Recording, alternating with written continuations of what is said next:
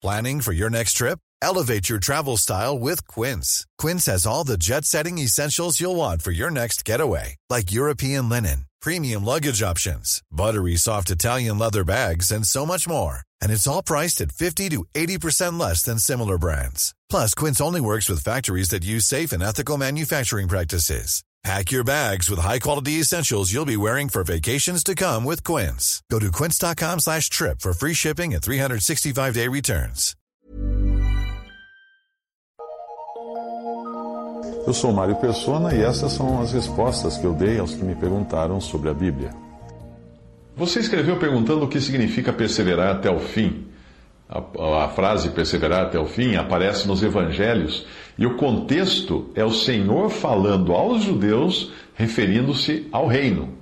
Os capítulos 10 e 24 de Mateus e também Marcos 13 se referem à grande tribulação.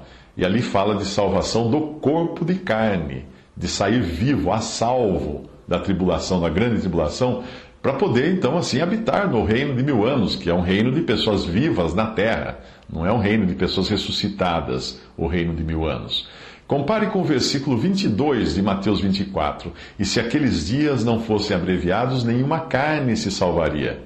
Agora, Mateus 10, 22. E odiados de todos serei por causa do meu nome, mas aquele que perseverar até o fim será salvo. Mateus 24, 13. Mas aquele que perseverar até o fim será salvo.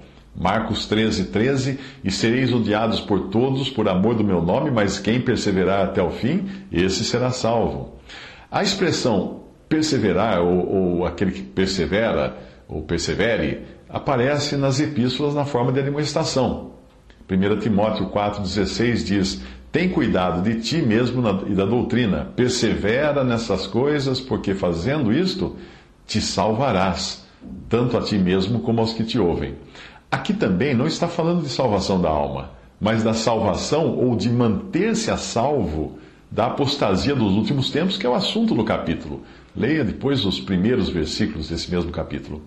É apenas perseverando nos ensinos da palavra de Deus, e aqui especificamente nas instruções dadas a Timóteo, que nós ficamos a salvo de problemas nesta vida e podemos nos dedicar mais livremente às coisas do Senhor.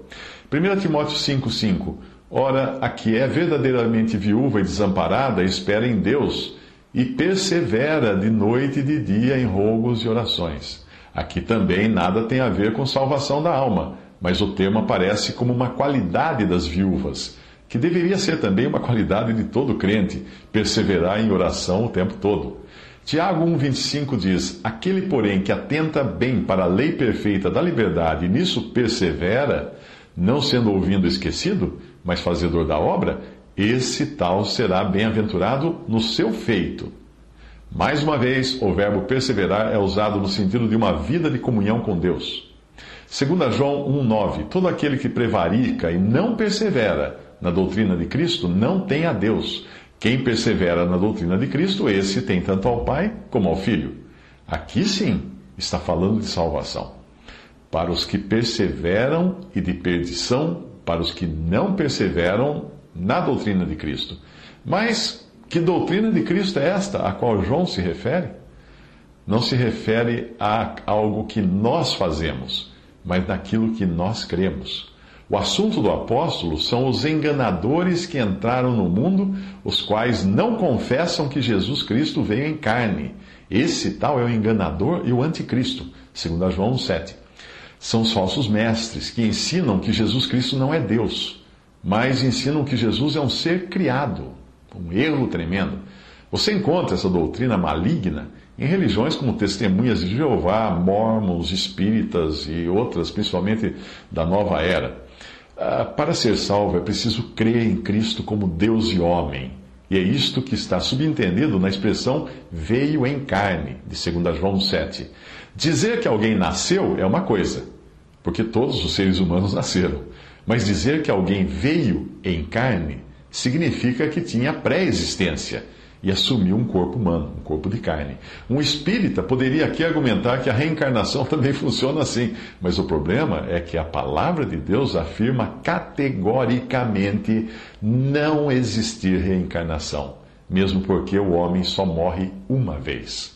Hebreus 9, 27 diz: Aos homens está ordenado morrerem uma vez, vindo depois disso o juízo. Assim, a fé cristã, que salva, é crer em Jesus como divino, Deus e homem, como a pessoa do Filho eterno, que veio em carne em semelhança humana, porém sem pecado, para morrer como único sacrifício aceitável por Deus, como Cordeiro de Deus que tira o pecado do mundo. 1 João 5,20 diz: E sabemos que já o Filho de Deus é vindo e nos deu entendimento para conhecermos o que é verdadeiro. E no que é verdadeiro estamos, isto é, em seu Filho Jesus Cristo. Este é o verdadeiro Deus e a vida eterna. E João também, capítulo 1, versículo 1 diz: No princípio era o Verbo, e o Verbo estava com Deus, e o Verbo era Deus. Esse Verbo é Jesus. João capítulo 1, versículo 14 diz: E o Verbo se fez carne e habitou entre nós, e vimos a sua glória como a glória do unigênito do Pai, cheio de graça e de verdade.